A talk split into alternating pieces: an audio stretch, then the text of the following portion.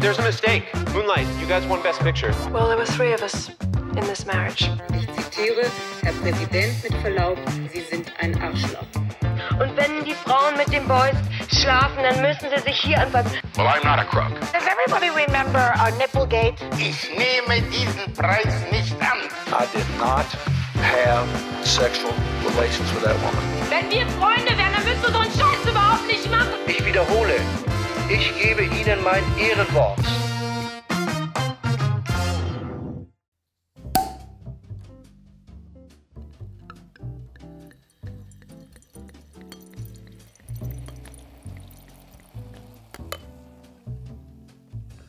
Herzlich willkommen bei Ehrenwort, ein Podcast über Skandale. Ich bin Fabienne Und ich bin Jakob.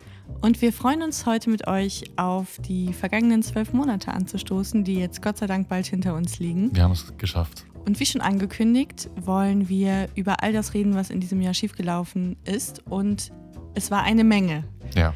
Wir hatten euch gefragt vorab, was für euch die skandalösesten Geschichten des Jahres waren und ihr habt euch, vielen Dank dafür, ganz zahlreich beteiligt über Spotify, über Instagram, über unsere E-Mail-Adresse. Und anhand dieser Ideen und unserer eigenen Eindrücke des Jahres haben wir für euch eine kleine Chronik zusammengeschustert, durch die wir heute uns tanzen und trinken werden. ja. Wir wollen das heute alles ein bisschen lockerer angehen lassen. Genau. Sonst. Es wird auch nicht ganz so ausführlich jeder Skandal besprochen, weil sonst würden wir, glaube ich, die zweite Staffel heute am Stück aufnehmen müssen. So viele sind es. Ja.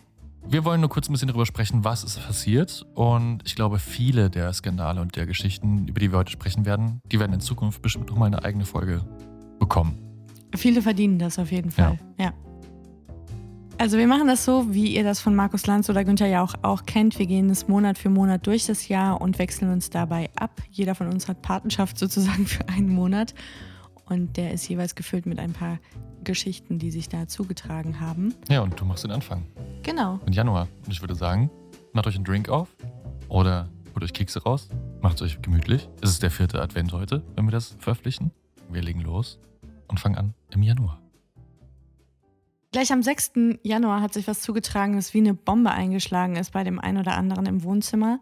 Denn gewaltbereite Anhängerinnen von Ex-Präsident Trump haben das Kongressgebäude in Washington, D.C. gestürmt. Es sah so ein bisschen aus wie Burning Man, aber gone wrong. Ziel der Menschen war es wohl offenbar, die Abgeordneten vom Senat und Repräsentantenhaus an der förmlichen Wahlbestätigung des Wahlsiegers Joe Biden zu hindern. Und etwa 800 Menschen ist es tatsächlich auch gelungen, in das Gebäude zu stürmen, Büros zu zerlegen, Bilder von den Wänden zu reißen, die Sitzung der beiden Kammern für mehrere Stunden zu unterbrechen. Und dabei sind auch fünf Menschen ums Leben gekommen, unter anderem ein Polizist. Trump hatte seine Anhängerinnen aufgewiegelt in einer Kundgebung und zu, auch dazu aufgerufen, dieses Ergebnis nicht zu akzeptieren, denn man hat sich um den Wahlsieg betrogen gefühlt. Und er hat auch viel zu spät auf diese Ausschreitungen reagiert und seine Leute erst sehr spät über Twitter zurückgepfiffen. Daraufhin wurde ein zweites Impeachment-Verfahren eingeleitet. Das ist aber dann abgelehnt worden, weil er ja dann eh weg vom Fenster war und man dann auch irgendwann gesagt hat, ja, gut, drauf geschissen, ehrlicherweise. Aber das waren heftige Bilder, die man, glaube ich, in der Dramatik ja nicht vermutet hatte. Also es war, glaube ich, schon klar, dass es kein geräuschloser Regierungswechsel wird in Washington. Das haben alle kommen sehen. Dass es derartig eskaliert, ich glaube, damit haben die wenigsten gerechnet. Das war schon ein Banger zum Ja. Jahresanfang. Es war so ein bisschen die Facebook-Party. Also diese, diese eskalierten Ja. Facebook-Partys Anfang der 2000er. Mhm. Ich glaube, es hat sich ja auch vieles über Facebook und Telegram und keine Ahnung was alles äh, Vermutlich. Das Jahr hatte ja gerade erst begonnen und man hatte so ein bisschen die Hoffnung nach dem letzten, dass jetzt alles gut wird. Trump war abgewählt und irgendwie man hatte die ersten 20 Wellen Covid überstanden und jetzt Mhm. irgendwie, man saß auf dem Balkon und hat sich Fresh zugeprostet start. und okay, wir Ja. können nochmal neu anfangen und so hat das Jahr begonnen und das war, ja, Ja, der Zahn ist uns mal gleichgezogen worden Ja. in der ersten Woche des neuen Jahres. Und äh, genauso unerfreulich sollte es ja auch weitergehen. Hier in Deutschland haben wir auch sehr lange diskutiert über eine Fernsehsendung, nämlich im Januar, die die Runde gemacht hat, vor allem auf Woke Twitter. Die letzte Instanz, der WDR Meinungstalk mit Steffen Halaschka. Fünf Kartoffeln sprechen darüber, was ist eigentlich Rassismus und wie äußert er sich und wann hat man eigentlich das Recht, sich verletzt zu fühlen von etwas, was einen überhaupt nicht betrifft. Mhm. Und dann kam die natürlich zum Ergebnis, alles halb so wild. Geht dann wie immer so um die beliebten Themen. Darf man die Z-Soße noch kaufen? Darf man, weiß ich nicht, das Z-Schnitzel noch bestellen Ja. im Restaurant? Ich will nicht Paprikasauce sagen müssen. Also haben wir keine anderen Probleme. Also, Es ist wirklich nervig. Und ähm, diese Sendung war lange ausgestrahlt worden schon im alten Jahr und ist dann aber in der Mediathek gefunden worden. Jemand hat das auf Twitter geteilt und dann ging es richtig rund.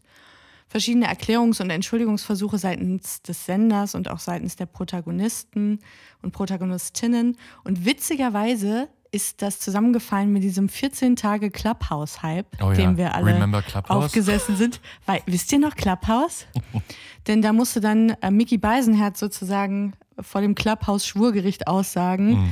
Und sich dann erklären, warum er zu wenig eingeschritten sei in dieser Sendung.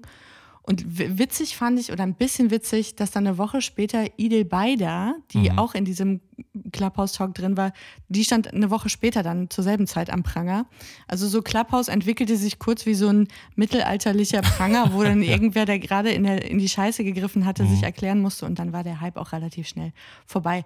Aber es war eine Riesendebatte, die s- ich glaube so sehr schnell hochkochte und dann aber auch wieder weg vom Fenster war, aber wieder so ein typisch deutsches, was darf man eigentlich noch sagen?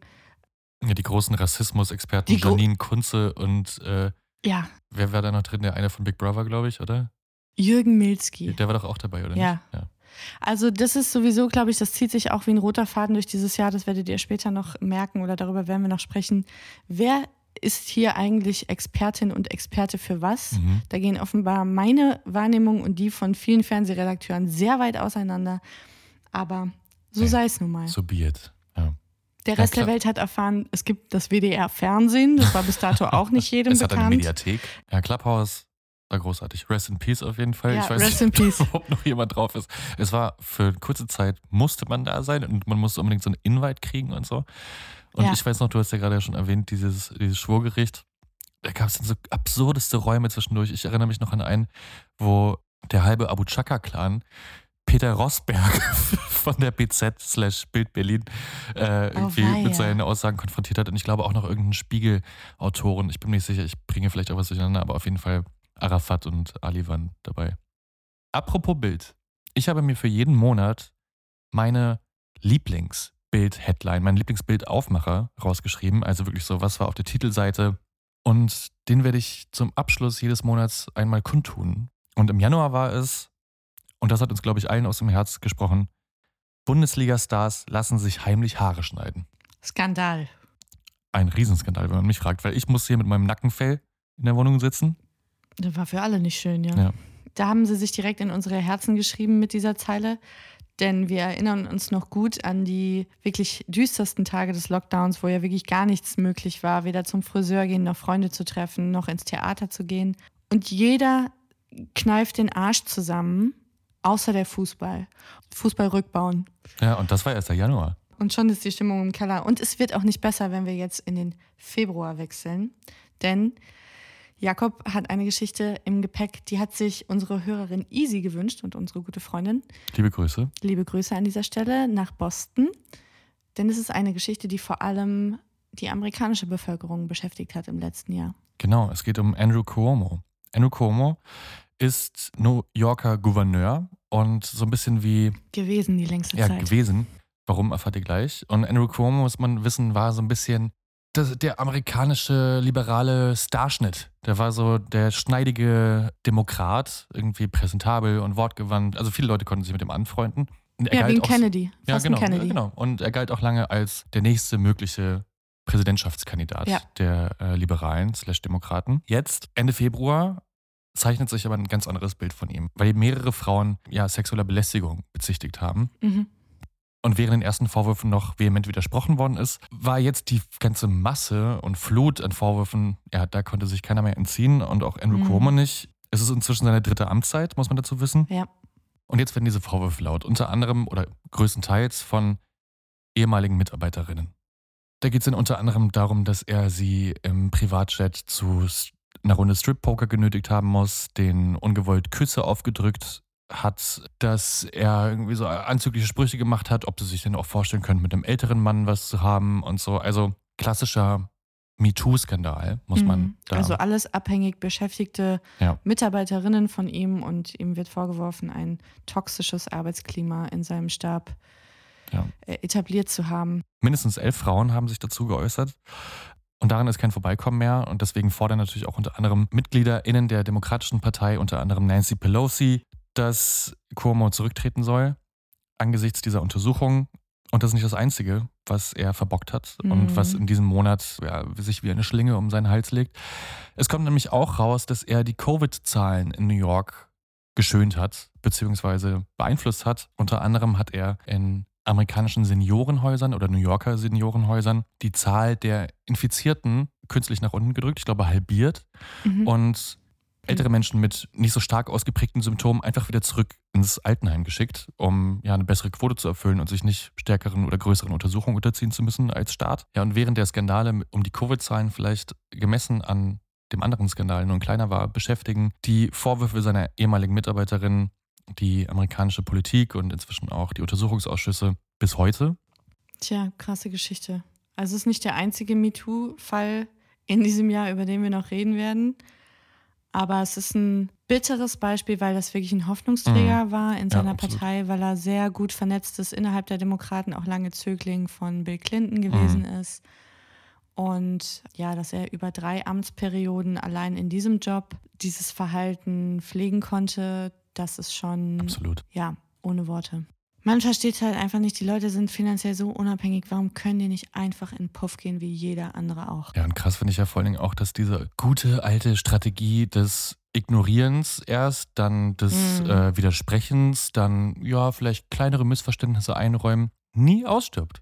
Kommen wir zu lustigerem. Welche Schlagzeile von der Bild hast du denn mitgebracht für den Monat Februar? Einer meiner Favoriten dieses Jahr. Die Bild titelt im Februar: Liebe Briten, we beneiden you. Ach Ausrufezeichen. du Scheiße. Warum beneiden wir die Briten? Die haben nämlich da den sogenannten Freedom Day verkündigt, den geplanten für Juni.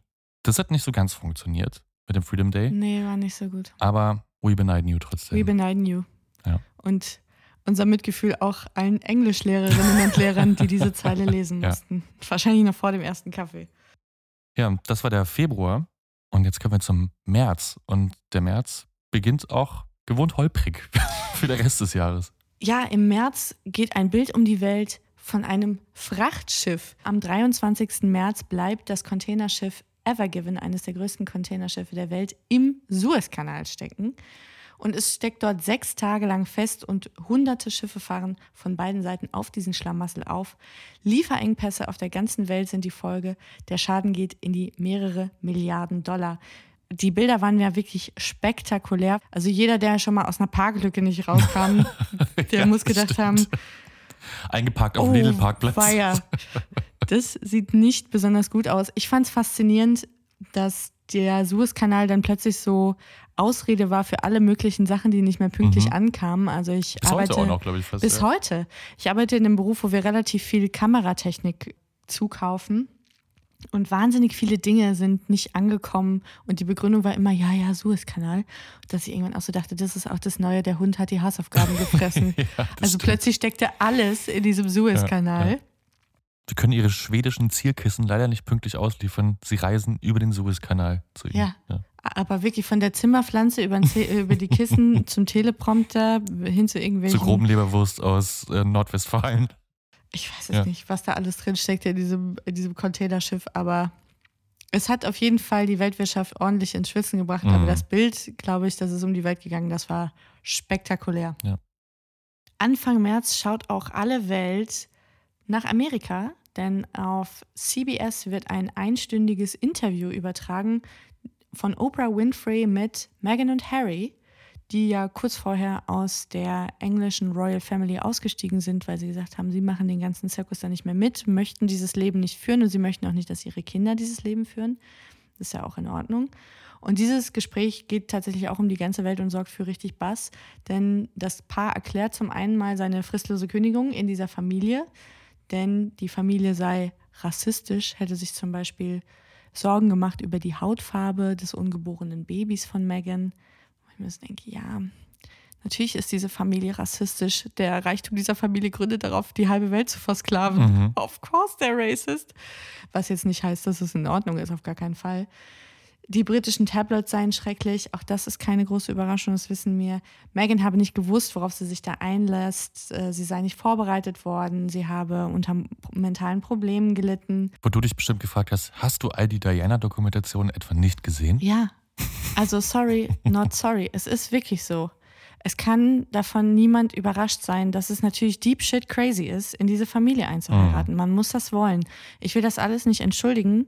Das ist ein Riesendruck, unter dem man dann lebt. Ich habe auch größten Respekt davor, dass die beiden erklärt haben, sie machen da nicht mehr mit. Aber, und das ist jetzt vielleicht unpopular opinion, ich bin dann der Meinung, dann ist halt auch Klappe halten angesagt. Weil ich finde es absolut nervig, dass die seit jetzt Jahr und Tag hier durch die Lande ziehen und rumpredigen, wie schrecklich das alles gewesen ist. Das Königshaus hat Harry rund 30 Millionen Pfund hinterlassen aus verschiedenen Schenkungen und Erbanteilen, die ihm ausgezahlt worden sind.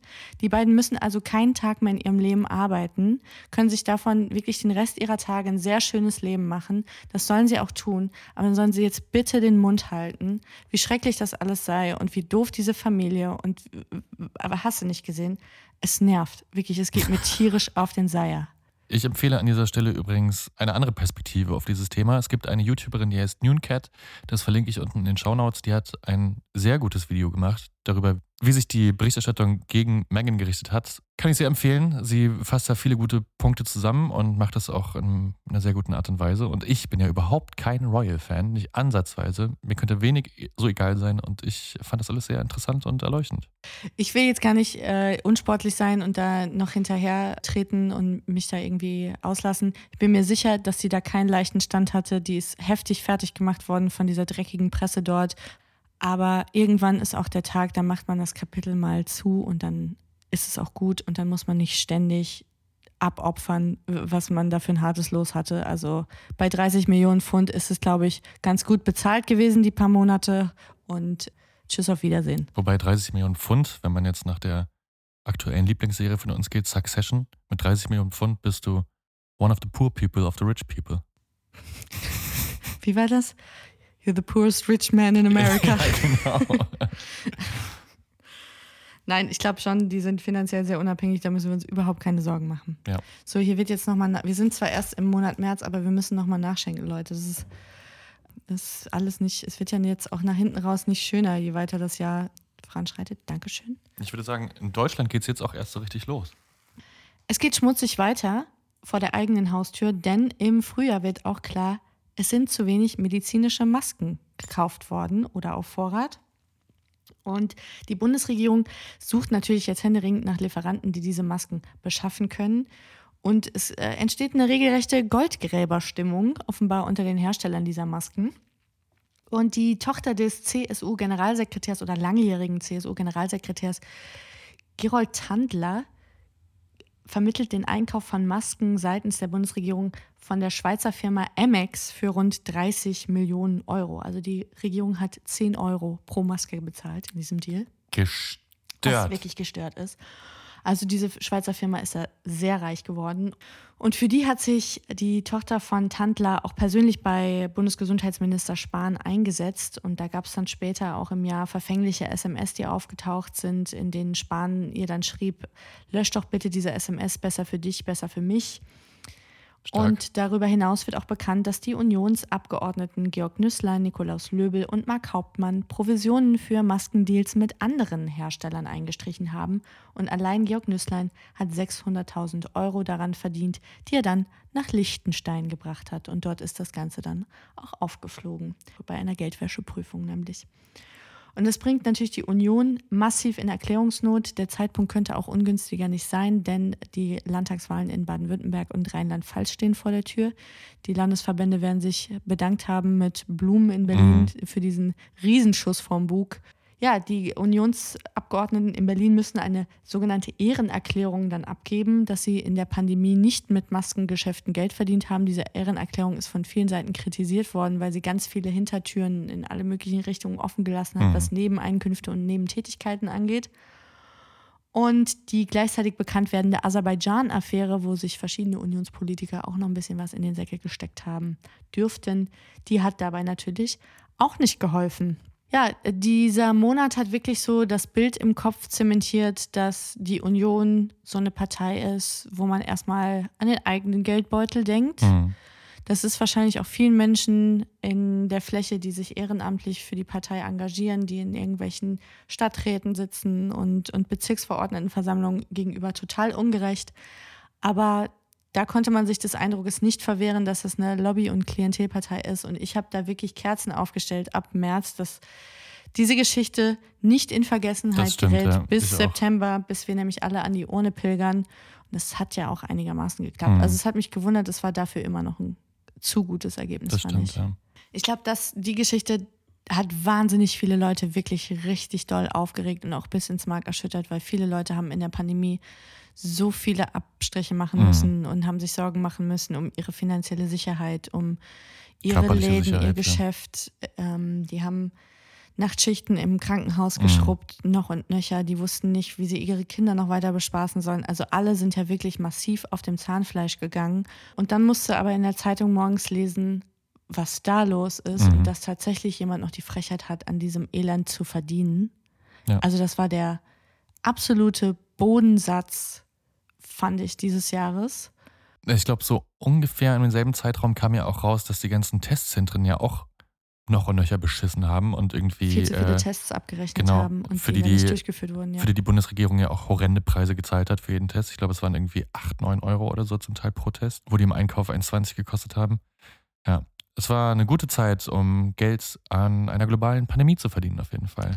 Ja, und das sind die Momente, da wäre ich wirklich gern katholisch. Da würde ich gern an so eine höhere Gerechtigkeit glauben, dass irgendwann Zahltag ist für so ein Verhalten.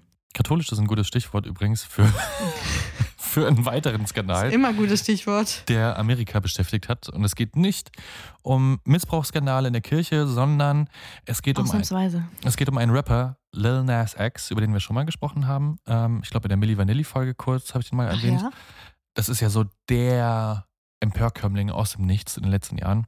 Äh, ich glaube auch einer der ersten, wenn nicht sogar der erste wirklich berühmte Rapper, der sich geoutet hat, also offen homosexuell ist. Der hat damals hier Old Town Road gemacht, ist ein Riesenerfolg gewesen. Mhm. Und jetzt zu seinem zweiten Album Montero hat er so eine Promo-Aktion gemacht. Da gab es nämlich so ein Video, wo er irgendwie auf einer Strip-Tease-Stange Richtung Hölle rutscht. Und da hat er einen limitierten Nike-Schuh rausgebracht, der sein eigenes Blut enthielt. Und auf diesem schwarzen Schuh war auch ein rotes Pentagramm eingenäht. Und jetzt kannst du dir vorstellen, wie das in Good Old Faithful America ankam. Also dieser Satansschuh hat wochenlang die amerikanischen Medien beschäftigt. Soweit übrigens, dass Nike gesagt hat, äh, das ist übrigens keine offizielle Koop mit uns. Der hat das mit so einem Schuhdesigner gemacht. Es sind nur zufällig unsere Schuhe und äh, hat ihn dann auch gezwungen, die Schuhe äh, offline zu nehmen und nicht mehr anzubieten. Ja, es war Nicht Son of Sam, sondern Shoe of Sam. ja, genau. Ja. Die Bild-Headline des Monats hat sich übrigens auch mit Amerika beschäftigt, da aber mit einem anderen Thema. Die Bild-Headline des Monats für März ist nämlich Amis impfen jetzt schon Affen. Ich liebe es. Das ist auch einer meiner Favorites. Absolut, absoluter Traum. Das Das also geil. generell dieser Impfneid, der hier Anfang des Jahres noch geherrscht hat. Währenddessen in Amerika werden jetzt schon die Affen geimpft. Aber irre, ne? Das ist jetzt noch nicht mal ein ganzes Jahr her und da wir hatten Anfang des Jahres Impfneid. Mhm.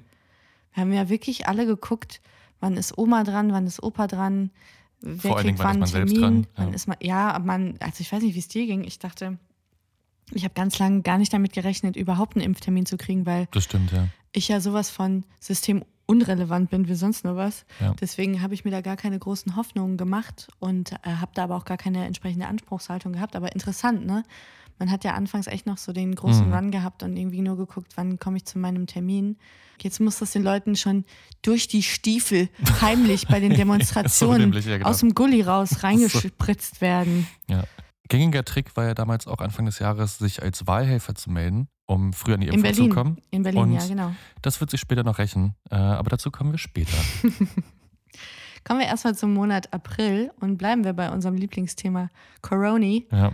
Und äh, Jakob, was war los im April? Im April beherrscht ein Hashtag die gesamte Medienlandschaft. Hashtag alles dicht machen. Da kommt gute Laune auf. Denn unter dem Hashtag haben sich 50 deutschsprachige SchauspielerInnen zusammengefunden, um die Maßnahmen der Regierung im Zusammenhang mit der Pandemie und die dazugehörige Medienberichterstattung zu kritisieren oder persiflieren. Mhm. Ja, in einer witzigen und gewieften Satireaktion.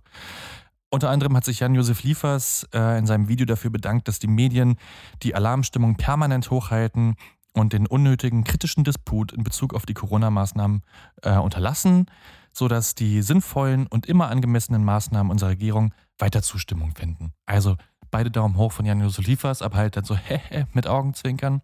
Große Kunst. Katharina Schlothauer zum Beispiel hat dann gesagt, atmen Sie nur Ihre eigene Luft und wenn die alle ist, bestellen Sie sich welche auf Amazon.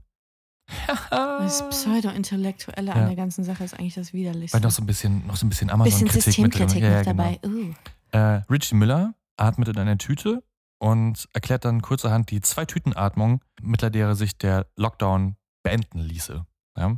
So, das kommt jetzt, glaube ich, nicht so ganz gut an, wie sie sich das gedacht hatten. Diese ja zum Teil auch wirklich sehr bekannten SchauspielerInnen. Es gibt einen riesigen Shitstorm. Ja. Es wurde über nichts anderes mehr gesprochen.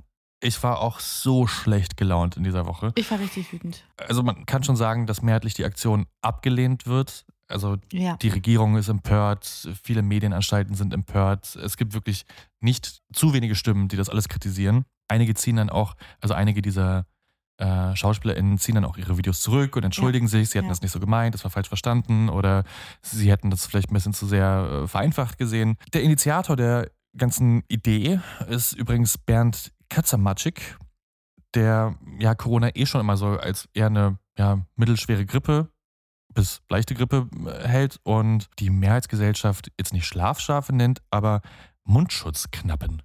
Ich finde ja auch, also diese Pandemie hat eins vorgebracht, nämlich sehr viele schöne und bescheuerte Wortschöpfungen. Das stimmt. Mundschutzknappen also. Das hat dann ja zur Folge, dass alle Schauspieler ganz doll gecancelt werden und niemand mehr was sagen darf in diesem Land. Oh ja, ja, auf jeden Fall. Also die die einzige Fresse, die man sieht, ist nur noch Jan-Josef Liefers, in egal welches Programm man verfickten Talkshow einschaltet. dieser Welt.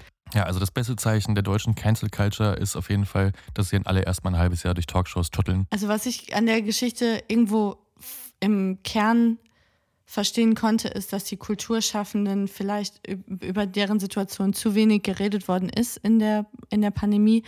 Aber was ich nicht verstanden habe, ist, es wurde ja wirklich versucht, jedem irgendwie gerecht zu werden und immer nach Lösungen zu suchen. Und wir alle standen zum ersten Mal vor dieser Situation.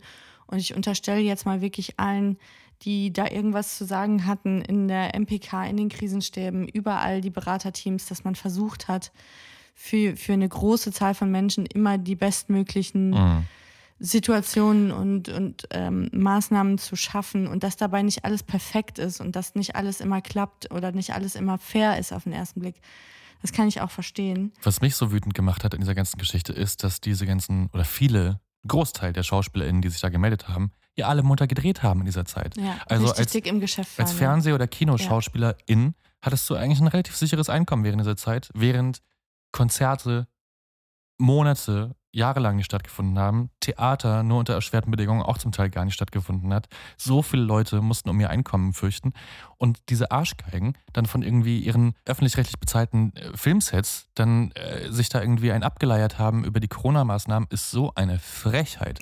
Jan-Josef Liefers hat in dieser Zeit irgendwie munter Tatort gedreht, während Booking-Agenturen, LichttechnikerInnen für Konzerte, Security-Personal, Barpersonal, Clubpersonal etc.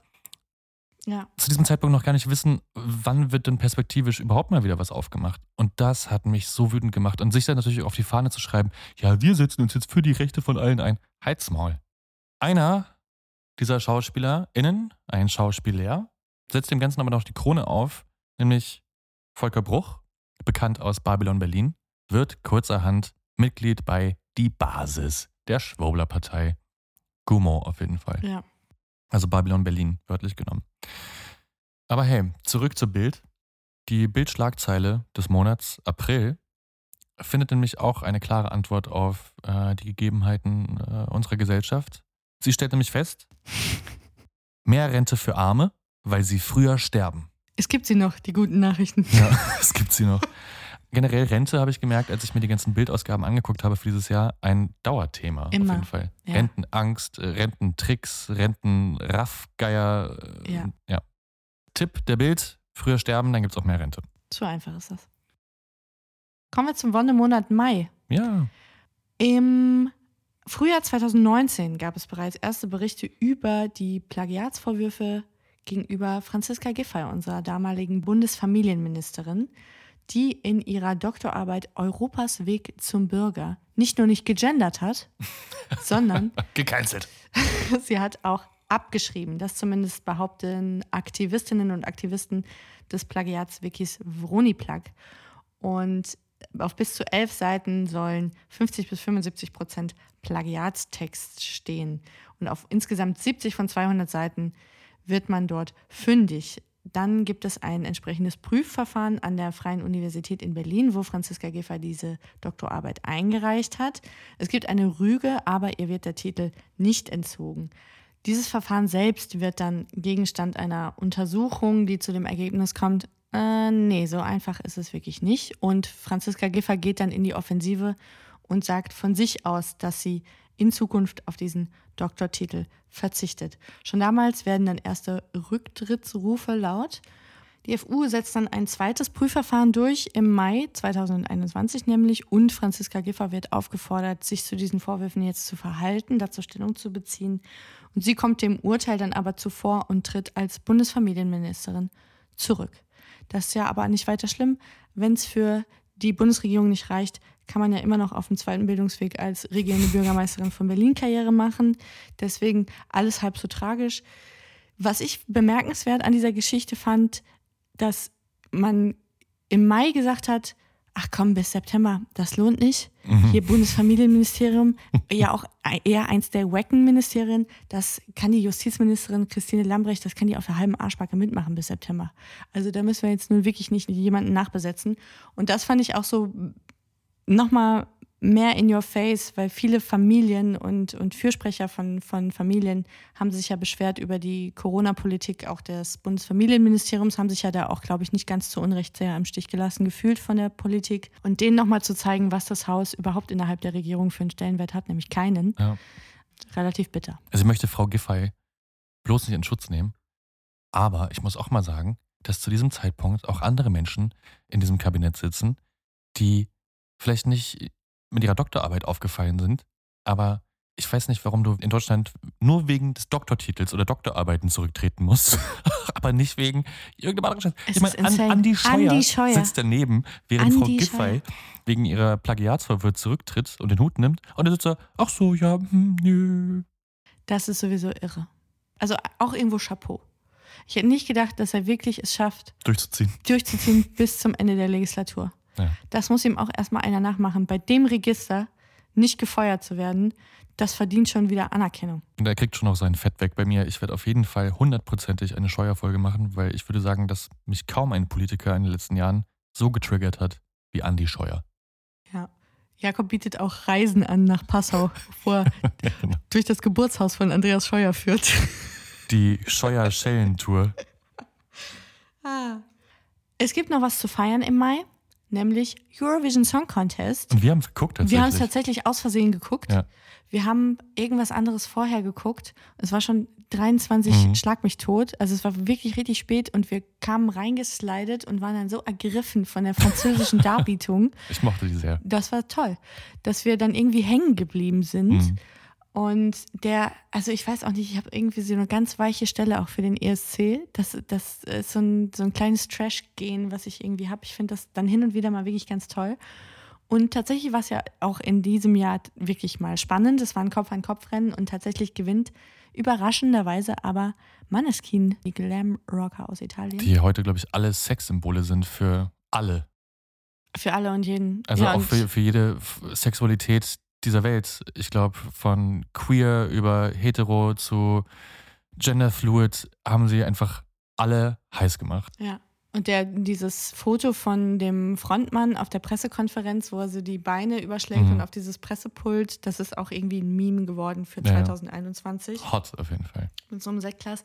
Ja, schon, man kann sich nicht entziehen. Und während, noch während der Übertragung gab es etwas Friktion bzw. Spekulation Mhm. Über einen Ausschnitt, der über die Äther lief. Da beugen sich nämlich zwei der Bandmitglieder doch auffällig lange Und tief den, über den Tisch, ja. tief über den Glastisch, der vor dem Sofa steht, auf dem die Band rumlungert während der Punktevergabe.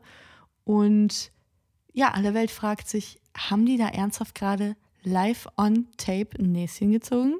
Tja. Das werfen die Musiker aber von sich und sagen, sie würden zu keiner Zeit harte Drogen konsumieren. Und ich meine, so wie die aussehen, kaufe ich denen das auf jeden Fall ab. Ne, sie haben ja, glaube ich, sogar auch noch zugestimmt, einen Drogentest zu machen danach. Haben sie, genau. Und die Franzosen, ich mochte ja die französische Darbietung wirklich sehr, das war ja mein Favorit für den Abend. Ein bisschen wack fand ich dann, dass die französische Delegation ja auch gefordert hat, also A, dass sie einen Drogentest machen und B, dass wenn er positiv ist, natürlich Frankreich gewinnt. Schlechte Verlierer. Ja, ja, ja. Das war, hat, hat keinen Spaß gemacht. Was war denn die Bildschlagzeile im Mai? Ja, ich glaube, wenn man einer künstlichen Intelligenz 20 Jahre Bildausgaben füttern würde und sie dazu bringt, selber eine zu schreiben, aus all diesen Ergebnissen und Daten, würde diese hierbei rauskommen von unseren Gebühren. Tatort zahlt 3000 Euro an linksextreme Polizeihasser. Da ist wirklich alles drin. Ich finde, es ist wirklich so eine richtig schön Diss. gute alte Bild-Headline. Ja. Polizei-PR Ja, Linksextreme. und Linksextreme hassen. Ja. Die Alliteration, die fehlt mir noch. Da Das, drin. ja, Linksextreme Polizeiprügler vielleicht. Gebührengeier. Ja, Gebührengaga. Gebührengaga, Gaga auch immer gern genommen. Ja, genau. Gehen wir mal weiter in den Juni. Ja, wir hatten ja im Mai schon Plagiatsskandale oder einen, besser gesagt. Im Juni gibt es noch ein mehr, nämlich um unsere jetzige Außenministerin Annalena Baerbock, damals noch Kanzlerkandidatin für die Grünen. Und zwar hat der österreichische Medienwissenschaftler und Plagiatsjäger Stefan Weber behauptet, dass Annalena Baerbock in ihrem Buch Texte anderer Autorinnen nutze, ohne dass sie das ausreichend kenntlich gemacht hat. Mhm. Ich glaube, das ist auch immer so der rote Faden, der alle Plagiatsvorwürfe verbindet, dass sie einfach vergessen zu zitieren oder es nicht zur Genüge machen. Ich glaube auch, dass man daran sieht, dass das nie eine kriminelle Absicht ist, die dahinter steckt, sondern einfach Unwissen über wissenschaftliche Standards. Ja. In den allermeisten Fällen. So oder so, äh, jetzt steht es im Raum bei Annalena Baerbock. Ihr Anwalt und der Verlag bestreiten das jedenfalls. Die grüne Spitze spricht sogar von Rufmord, weil klar, es fällt halt in den Wahlkampf, mitten in den Mhm. Wahlkampf und es ist irgendwie auch zu der Zeit Thema Number One. Ja. Ja. Also es wird jedenfalls sehr viel Lärm gemacht, um, ja, so können wir sagen, ein paar Fußnoten, Mhm. die vergessen worden sind. Mhm. Ja. Also ein bisschen out of proportion, kann man sagen. Absolut. Aber es wird auf jeden Fall medial ausgeschlachtet vom politischen Gegner. Natürlich sowieso. Da sind also bei der CDU sind wieder alle komplett entrüstet, wie man sich sowas erlauben kann. Wir erinnern zwei Monate nachdem irgendwie die Maskenaffäre stattgefunden hat. Aber naja. Problem ist jetzt aber von Annalena Baerbock, so gerne ich sie in Schutz nehmen würde in dieser Geschichte, dass halt auch noch ein paar andere Unsauberheiten auftauchen und zwar innerhalb kürzester Zeit.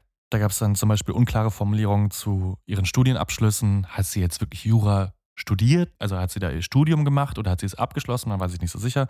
Ist sie Mitglied in Vereinen oder war sie da im Beirat oder nur Fürsprecherin? Das waren alles so Unklarheiten, die da Mhm. offen gelassen worden sind. Und das Triple wird dann schließlich komplettiert durch unvollständige Angaben zu Nebeneinkünften, was zu diesem Zeitpunkt nach dieser ganzen Maskenaffäre etc. einfach nicht mehr so richtig gut ankommt. Vor allen Dingen nicht, wenn man das halt da die Monate davor bei allen anderen kritisiert. Ja. Naja. Vor kurzem gab es dann auch eine Pressemitteilung, dass der Titel zurückgezogen wird. Also das Buch. Ja, das Buch. Ja, vor wenigen Wochen kam das tatsächlich erst raus, dass der Verlag eine, hat so eine Pressemitteilung veröffentlicht, man ziehe den Titel zurück oder man werde keine Neuauflage drucken.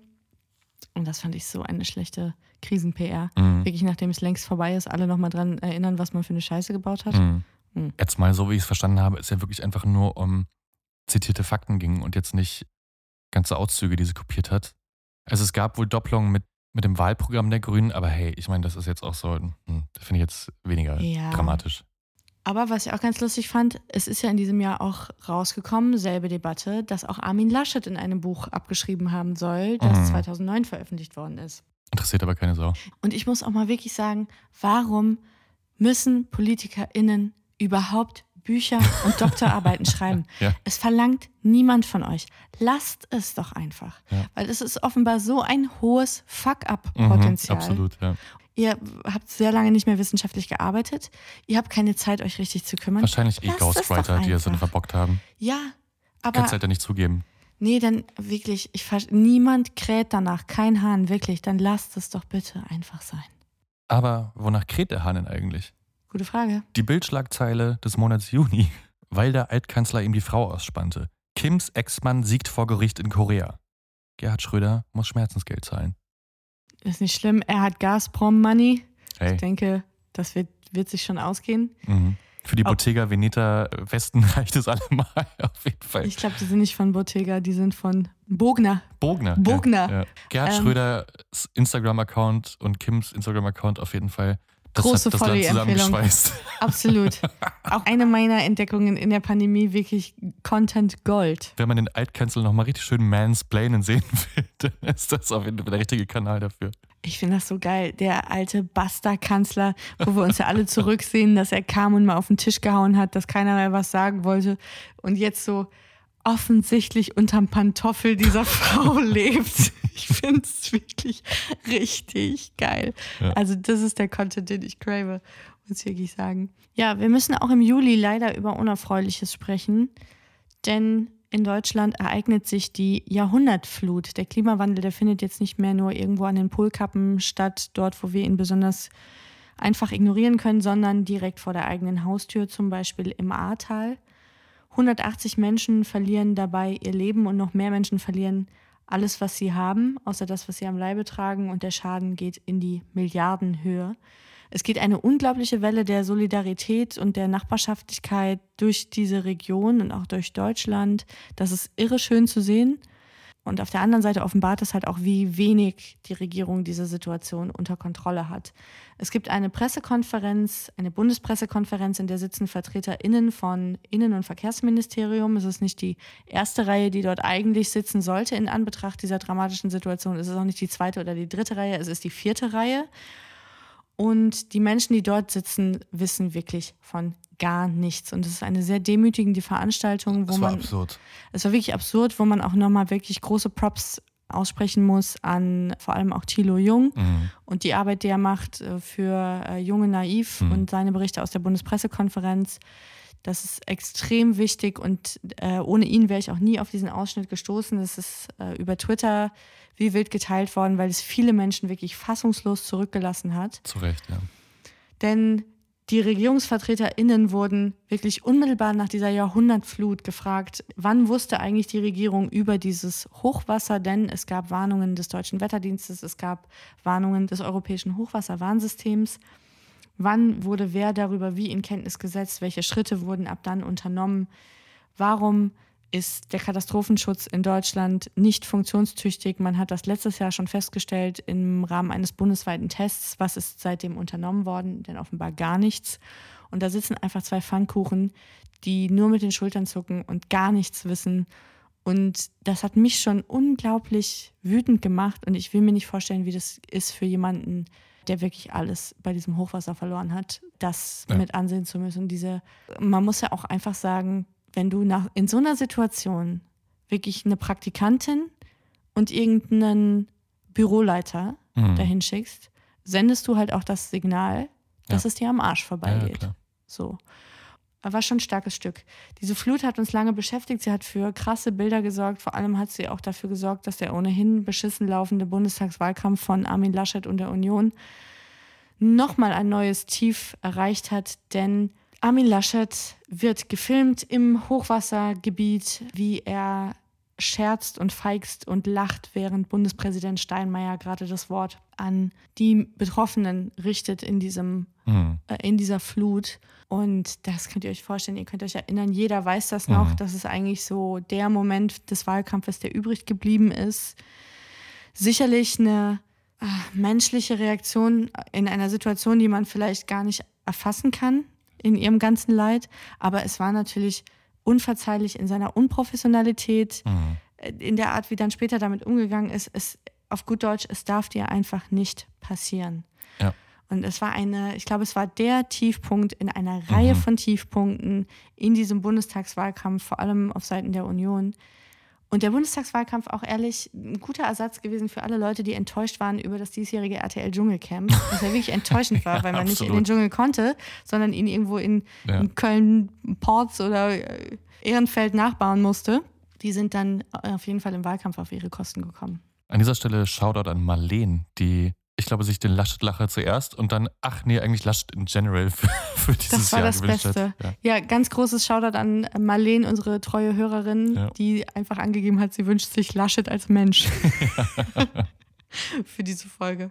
Gab aber auch noch eine absurde Geschichte aus dem Juli, denn ein Wettkampf hat sich ereignet, der Wettkampf der Superreichen. Wer ist eigentlich als erster im All? Es ist der Anbeginn der privaten Raumfahrt oder der Raumfahrttouristik. Der teuerste Schwanzvergleich aller Zeiten. Man muss es einfach so sagen. Richard Branson und Jeff Bezos fliegen weder im Dienste der Menschheit noch im Dienste der Wissenschaft, sondern zu ihrem einzig alleinigen Privatvergnügen ins All, verbrauchen dabei ungefähr so viel CO2 wie 400 bis 600 Transatlantikflüge. Jeff Bezos bedankt sich in einem Video dann auch noch bei allen Mitarbeitenden und Kundinnen von Amazon, die das ermöglicht haben. Also falls man sich auch fragt, woher haben die Menschen das viele Geld und welche dummen Schweine ähm, finanzieren eigentlich das alles, dann muss man sich halt vielleicht auch morgens einfach im Spiegel mal angucken, wenn man Amazon-Kunde ist. Aber das war auf jeden Fall Next Level, weil irgendwie der eigene Planet goes to shit Ja. und die Superreichen sind schon auf dem Weg zu neuen ja, Planeten, die sie vielleicht irgendwann ohne uns besiedeln, Zumal weil ja wir auch einfach zu arm sind. im Kontext noch zu betrachten ist, dass ich glaube, ein, zwei, drei Monate zuvor rausgekommen ist, wie die Arbeitsumstände in den Amazon-Lagern eigentlich laufen. Ja. Und dass da Mitarbeitende während ihrer Schicht in Plastikflaschen pinkeln müssen, weil sie keine Zeit haben, auf Toilette zu gehen. Und ja, der Chef fliegt ins All, aber hey, danke auch an euch. Ja, auf Ja. jeden Fall. Und auch krass in einem Jahr, in dem wir, glaube ich, so intensiv wie noch nie darüber diskutiert und gestritten haben, wie können wir die Klimaziele schaffen, wie können Mhm. wir es schaffen, 2030 aus der Kohle raus, bla bla bla bla. Und es muss einem ja wirklich wie blanker Hohn vorkommen, Absolut. wenn Ja. einfach jemand einen Mittelfinger zeigt und ins All fliegt. Tschüssi. Tschüss. Ja. Ohne mich. So, die Bildschlagzeile für den Monat Juli. Hau raus. CDU verkleidet Mitarbeiterin als Pflegerin. Um den Pflegenotstand zu lösen. So, so geht es nämlich.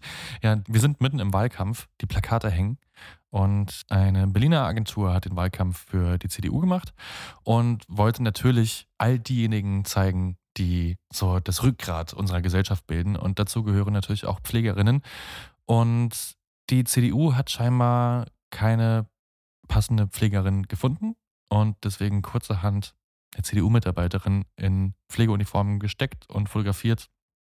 Hey, basically the same thing, würde ich Hm. sagen.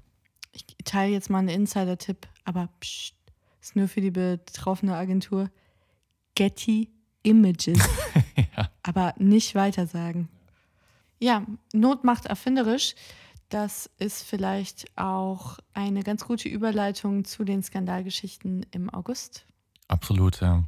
Im August dreht sich erstmal alles um eine Meldung, denn während in den Staaten, wir erinnern uns, schon Affen geimpft worden sind, hat jetzt auch im August hier das Impfen kräftig zugenommen. Mhm. Es wird überall geimpft. Wir waren zu diesem Zeitpunkt, glaube ich, auch schon geimpft, beide. Ja. Und auch in Friesland wird geimpft. Dort allerdings nicht mit BioNTech, Moderna, AstraZeneca, Johnson Johnson, sondern mit Kochsalz. Da kommt nämlich raus, dass in einem Impfzentrum in Friesland eine Mitarbeiterin ja, Kochsalzlösung verwendet hat für die Impfung statt den guten alten Impfstoff.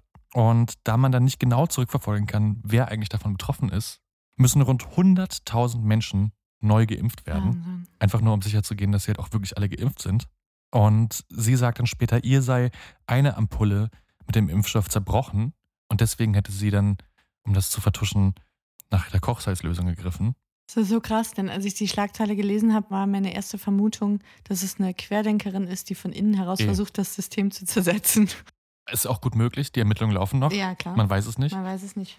Nicht ganz auf der Höhe ihres Fachs war auch die Hauptakteurin beim nächsten Skandal. Da war nämlich Sommerolympiade, was dieses Jahr eigentlich nicht passiert. Das ist ich glaube, das unglaublich. waren diese ganzen aufgeschobenen Festivals. Ja, stimmt, genau. Alles, was 2020 hätte stattfinden ja, ja. sollen. Ja, ja. Es gab nämlich den großen, großen, großen Reitskandal in der Olympiade.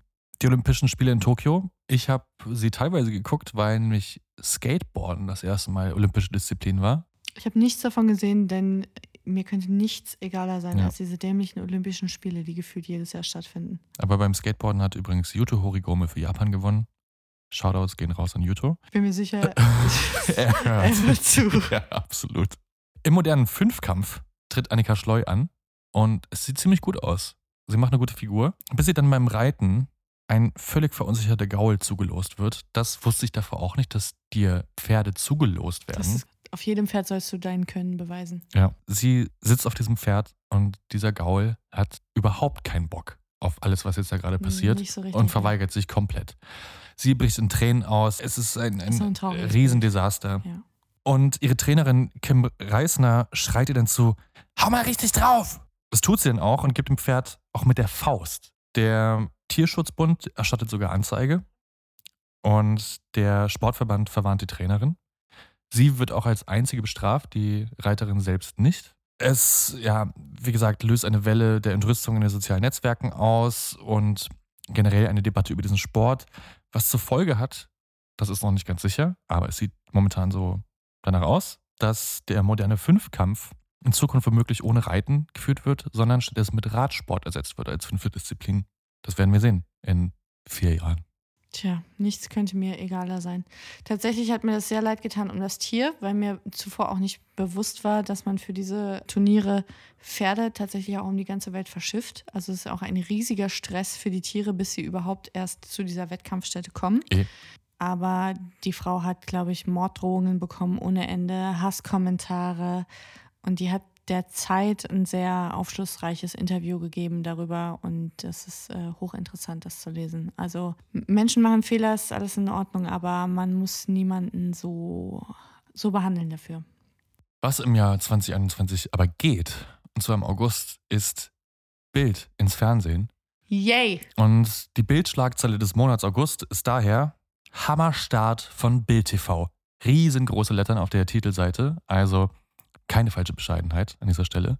Kann man sagen, dass der Start von Bild so Hammer gewesen ist? Ich glaube nicht. Ich glaube, sie liegen immer so knapp unter, wenn auch nur leicht an der sogenannten Wahrnehmungsgrenze der Quotenrechner. Also es ist nicht mehr zu messen, weil tatsächlich so wenige Zuschauer dieses Angebot nutzen, dass es nicht mehr äh, zu erfassen ist. Ja, das Haus hat versucht, irgendwie das deutsche Fox News da aufzubauen und man muss sagen, dass das Gott sei Dank überhaupt nicht gelingt. Es sieht leider aus wie eine Schüler-AG, die Ja. freiwillig nach der Schule noch Fernsehen produziert.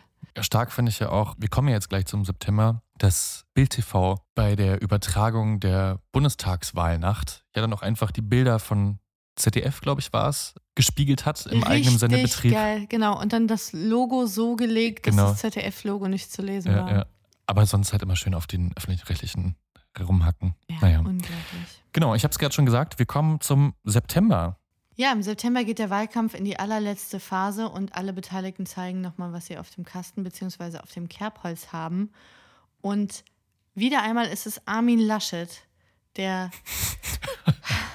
man kann es wirklich. Also, hätte das sich nicht alles so zugetragen, würde man denken, das ist ein Film, den hat John Cleese geschrieben oder so. Armin Laschet wird dabei gefilmt, wie er am Wahltag seine Stimme in die Wahlurne steckt und er hat tatsächlich den Wahlschein falsch gefaltet, sodass für die Reporterkameras zu sehen ist, wo er sein Kreuz gemacht hat. Und das verstößt natürlich gegen den Grundsatz der geheimen Wahl. Und das war der Moment, wo ich auch gedacht habe, das kann jetzt wirklich nicht sein Ernst sein. Der Mann muss doch von China bezahlt sein. Es kann nicht sein, dass ihm das wirklich, dass er da bis zuletzt einfach delivered hat in dieser, ja, Stand-up-Comedy-Routine, die sich jetzt wirklich fast über ein ganzes Jahr hinweg zog. Und das war auch der Moment, wo ich dachte, das, äh, das kann nicht mit rechten Dingen zugehen, zum einen. Und er hat wirklich angefangen, mir leid zu tun. Ja, so ein bisschen Slapstick. Es ist so, es hat mich erinnert an Curb Your Enthusiasm, Ja, äh, wo es um den Seinfeld-Erfinder Larry David geht, dem eigentlich auch äh, ähnliche Dinge passieren nur. Also von einem Fettnäpfchen ins nächste. perfekter Vergleich. Also genau dieser Vibe, den hat dieses Bild bei mir ausgelöst. Und dann gab es eine hektische Diskussion. Natürlich haben sich erstmal alle über ihn lustig gemacht. Ja, ja. Und dann gab es aber auch die Diskussion, darf diese Stimme jetzt überhaupt gewertet werden? Twitter so war on fire auf jeden Fall. Mal wieder für dieses Jahr. Und der Bundeswahlleiter hat dann letzten Endes entschieden, dass die Stimme trotzdem zählt. Schön fand ich ja Karl Lauterbachs Tweet zu diesem Tag, der da hieß, ich schätze es war Absicht, so dumm kann niemand sein. Who knows? Ich habe auch gedacht, das ist, kann kein Zufall sein. Da muss irgendeine Absicht dahinter stecken oder irgendeine es ist ein Wetteinsatz oder ich weiß es nicht. Ja. Aber ich habe wirklich gedacht, Mensch, Armin, kannst du nicht einen wenigstens liegen lassen? ja. Aber die Stimmabgabe von Armin Laschet war nicht die einzige, die nicht geklappt hat oder wo es Schwierigkeiten gab. Bei weitem nicht das Katastrophalste an diesem Tag. wir als Berlinerinnen und Berliner, wir wissen das. Es haben sich tatsächlich einige Dramen am Wahlsonntag in der Bundeshauptstadt abgespielt, denn hier zeigte sich noch einmal das ganze Organisationstalent unserer geliebten Mutterstadt Berlin. Denn viele Wahlhelfer und Wahlhelferinnen sind ausgefallen. Wahrscheinlich auch viele, die sich angemeldet hatten, um früher an den Impftermin zu kommen. So Kleines- darf unterstellt werden. Kleines Fuck you an dieser Stelle. Ja, völlig zu Recht. Und dann gab es die Schwierigkeit, dass wohl in einigen Wahllokalen zu wenige Stimmzettel vor Ort waren, in anderen waren die falschen. Und es gab ein riesiges Tohuwabohu, wirklich lange Schlangen, wie wir sie sonst nur kennen, vor dem Berghain, vor Zeit für Brot, vor The Bahn und vor anderen Schuppen. Es haben sich wirklich krasse Szenen abgespielt. Es fehlten zum Teil Stimmzettel über den Volksentscheid, weil äh, Berlin hat an diesem Wahlsonntag über einige Dinge abgestimmt, unter anderem auch über die Enteignung von Konzernen wie Deutsche Wohnen und Co. Und ja, dann wurde kurzerhand vielerorts noch ermöglicht, dass man bis 20 Uhr wählen kann. Normalerweise schließen ja die Wahllokale um 18 Uhr. Wenn man bis 18 Uhr sich angestellt hatte. Wenn man sich noch angestellt hatte, genau. Das äh, sollte nicht unerwähnt bleiben. Auf jeden Fall ist davon auszugehen, dass bei dieser Stimmenabgabe in Berlin nicht alles tatsächlich so lief, wie es hätte laufen sollen, dass vielleicht auch Stimmen nicht gezählt wurden und, und, und. Es gab den Versuch, das mal zu untersuchen, zu machen. Ich weiß nicht, was daraus geworden ist. Ich glaube nicht. Die Partei hat auf jeden Fall Einspruch erhoben, weil sie gemerkt hat, dass in Bezirken, wo eigene Mitglieder abgestimmt haben, deren Stimmen nicht gezählt worden sind. Ja, also. Ich bin mir nicht ganz sicher, aber ich glaube, die Messe ist noch nicht ganz gelesen. Mhm. Naja, die neue Regierung haben wir ja jetzt trotzdem, beziehungsweise den neuen Senat. Ich kann mir nicht vorstellen, Frau dass da jetzt noch was kommt. richten. Frau Giffer wird es richten, die Krisenmanagerin. Was hatten wir denn für eine Bild-Lieblingsschlagzeile von dir im September, Jakob? Ja, die hatte sich nicht dem Thema Wahlchaos in Berlin gewidmet oder dem Wahlstand von Laschet, wie ich jetzt zuerst vermutet hätte, sondern Mhm. meine Lieblingszeile der Bild von diesem Monat ist Quarantäneknast für Kinder. Ja, Quarantäneknast für Kinder, es hat alles. Wieder so einer guten Bild-Headline. Alliteration, äh, düstere Bilder, Kinder ziehen auch Kinder, immer das Kinderleid. Ja, also Ja, der Quarantäneknast. krasses Infragestellen der äh, Corona-Maßnahmen der Ja. Regierung. Ja. Good old Bild. Ja, und nur wenige Tage später geht es direkt weiter mit dem nächsten Knallerskandal des Jahres. Ich würde sagen, einer der Skandale, die ich wirklich noch gut im Kopf habe, Mhm. nämlich Gilles Ofarim. Der veröffentlicht nämlich am 4. Oktober ein Video auf Instagram, das inzwischen fast 4 Millionen Views hat. Und darin behauptet er, dass er an der Rezeption des Leipziger Hotels West Inn abgewiesen worden ist, aufgrund seiner David-Sternkette, die er trägt. Also da soll ihm der Mitarbeiter an der Rezeption gesagt haben, Er äh, soll die ablegen. soll die ablegen Ja. und dann kann er hier auch einchecken.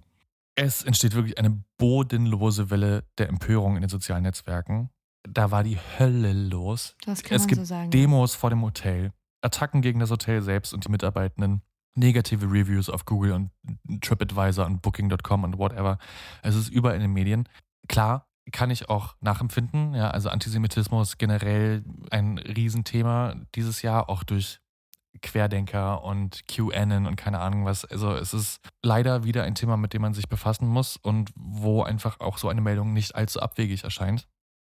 Nur wenige Tage später kommen dann allerdings erste Zweifel an der Geschichte auf. So sollen angeblich die Videos von den Überwachungskameras in der Hotellobby zeigen, dass er seine David-Sternkette gar nicht anhatte oder dass die jedenfalls nicht zu sehen war zu diesem Zeitpunkt. Und Gilles Ofarim wird jetzt inzwischen vorgeworfen, dass er gelogen hat bei der ganzen Geschichte. Also das passiert jetzt hier nicht nur in wenigen Tagen, sondern es erstreckt sich über Wochen. Es gibt diverse Untersuchungen der Staatsanwaltschaften etc. Im Moment kann man so sagen, es steht Aussage gegen Aussage. Mittlerweile läuft allerdings ein Strafverfahren wegen Vortäuschung einer Straftat und Verleumdung gegen Gilles Ofarim. An dieser Stelle ist es mir wichtig zu sagen, dass ich mit dieser Geschichte keinesfalls damit sagen möchte, dass Menschen, denen so etwas passiert, erstmal nicht zu glauben ist. Ich, genau das Gegenteil ist der Fall. Ich finde, gerade Antisemitismus, Rassismus, äh, sexuelle Belästigung sind alles Themen, wo viel zu lange den Betroffenen nicht zugehört und nicht äh, geglaubt worden Ja. ist. Sollte diese ganze Geschichte sich jetzt allerdings doch als ein Fake rausstellen, kann man einfach nur sagen, dass äh, ja, Gili Ofarim der jüdischen Gemeinde und allen Menschen, die von Antisemitismus betroffen sind, einen echten Bärendienst erwiesen hat. Ja. Weil es auch schon, nachdem es diese ersten Meldungen zu Zweifeln an seiner Geschichte gab, Shitstorms gegen den jüdischen Zentralrat zum Beispiel gab und irgendwie Hasskommentare und keine Ahnung was. Also es ist generell, zeigt dieser Fall einmal mehr, wie geladen die Stimmung in den sozialen Netzwerken ist und ähm, auf allen Seiten, die es gibt, damit ich gar keine Richtung aufmachen, einfach immer erstmal draufgehauen wird und dann erst später rauskommt, was eigentlich wirklich war. Also ich glaube, das hat in dem Fall einfach alles ins Bild gepasst, ne? Ostdeutschland, antisemitischer Übergriff. Ja. In einer Zeit, wo diese äh, Straftaten zunehmen und diese Übergriffe, wo Menschen jüdischen Glaubens in unserem Land wieder Angst haben müssen, was einfach auch ein krasses Armutszeugnis ist. Ja. Wir dürfen aber eine Sache nicht vergessen, und zwar zu gutem Journalismus gehört es einfach, dass jemand, der angeschuldigt wird, das Recht bekommt, sich dazu zu verhalten. Und dass jede Geschichte immer zwei Seiten hat. Und das, was hier passiert ist, ist, dass ein Video millionenfach geteilt wurde. Es wurde vollkommen unkritisch, ohne dass es je irgendeiner Prüfung unterzogen wurde, dass man Stellungnahmen eingeholt hatte. Mhm. Wurde es geteilt, weiterverbreitet, kommentiert und dadurch ist eine riesige Welle des Hasses über dieses Hotel und seine Angestellten reingebrochen. Da sitzen einfach auch Menschen, die stehen morgens mit den besten Absichten auf und versuchen nur ihre Arbeit zu machen. So, und dann siehst du dich mit sowas konfrontiert und ein Antisemitismusvorwurf in Deutschland, in der Bubble, in der wir leben, das ist wie bei Harry Potter einer dieser unverzeihlichen Flüche. Es ist einfach, das, das ist wie in New York gegen Schwule hetzen. Mhm. Du kannst tiefer nicht sinken. Und sich so einem krassen Vorwurf ausgesetzt zu sehen, ist schon heftig und sollte sich jetzt rausstellen, dass das Ganze gelogen war. Uff. Ja. Und wie du schon gesagt hast, das Schlimme ist, es passieren jeden Tag Dinge, dass Leute Angst haben, dass Leute ihre Kippern nicht tragen. Mhm. Wir leben alle damit als Mehrheitsgesellschaft, dass wir das völlig normal finden, dass jüdische Einrichtungen von der Polizei geschützt Mhm. werden. Das akzeptieren wir alles und das ist schon krank genug. Absolut. An dieser Stelle auch ein Shoutout an Isa, die uns dieses Thema auch zugeschickt hat. Ja, ey, die Stimmung ist geladen im Oktober und ich habe ja bisher jeden Monat eine Bildschlagzeile zitiert. Zu diesem nächsten Fall, den du uns erzählen wirst, Fabienne, gab es komischerweise keinen Aufmacher auf der Titelseite. Woran das wohl liegt? Hm. Hm. Tja, das ist der Fall, den haben sich die allermeisten von euch gewünscht. Ja, ich glaube, in fast jeder oft- Wortmeldung war es drin. Genau, so ja. oft ist kein anderer Fall eingereicht worden. Und natürlich geht es um niemand anderen als um Julian Reichelt, den Bildchefredakteur AD, der sich bereits im März einer internen Untersuchung stellen muss, in dem ihm Machtmissbrauch vorgeworfen wird und Beziehungen zu abhängig beschäftigten Mitarbeiterinnen. Offenbar hat ihn auch ein leitender Bildredakteur beim Vorstand angeschwärzt in dieser Sache. Es wird dann eine Kanzlei damit beauftragt, in dieser Sache zu ermitteln und solange wird Julian Reichelt freigestellt.